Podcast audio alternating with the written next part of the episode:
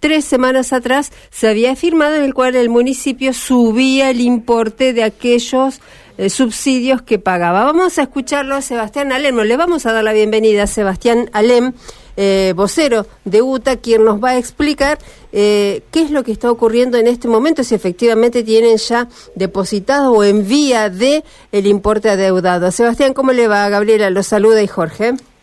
Hola, ¿qué tal, Gabriela y Jorge? ¿Cómo le va? Buenas tardes. Muy bien. Muy bien, muy bien, buenas tardes. Bueno, estuvieron de asamblea en las, en las cabeceras de línea. ¿Qué es lo que está ocurriendo en este momento? Bueno, sí, tal como usted dice, hemos estado eh, desde el mediodía con la asamblea de las distintas cabeceras. En este momento se están restableciendo nuevamente los servicios tanto de empresa de ERSA y empresa Recreo Autobuses Santa Fe.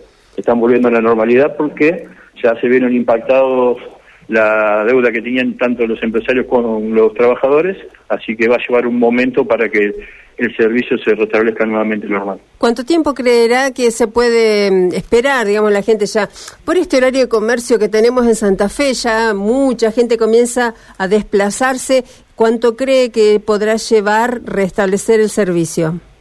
Y eso varía porque se van a ir los, los coches, los, los trabajadores se van a ir poniendo en horario donde le dé el servicio, o sea que se van a entrar a meter coche en los distintos lugares de los recorridos para tomar nuevamente el recorrido. Claro, no salen de la cabecera de línea, sino que, bueno, lo retoman acá en Boulevard 25 o en el sur o donde fuere, donde le correspondiera, donde ¿verdad? vaya dando el horario, se, va a ir, se van a ir metiendo por el recorrido. Bueno, ¿queda pendiente algo que deban cobrar eh, trabajadores y trabajadores de UTA?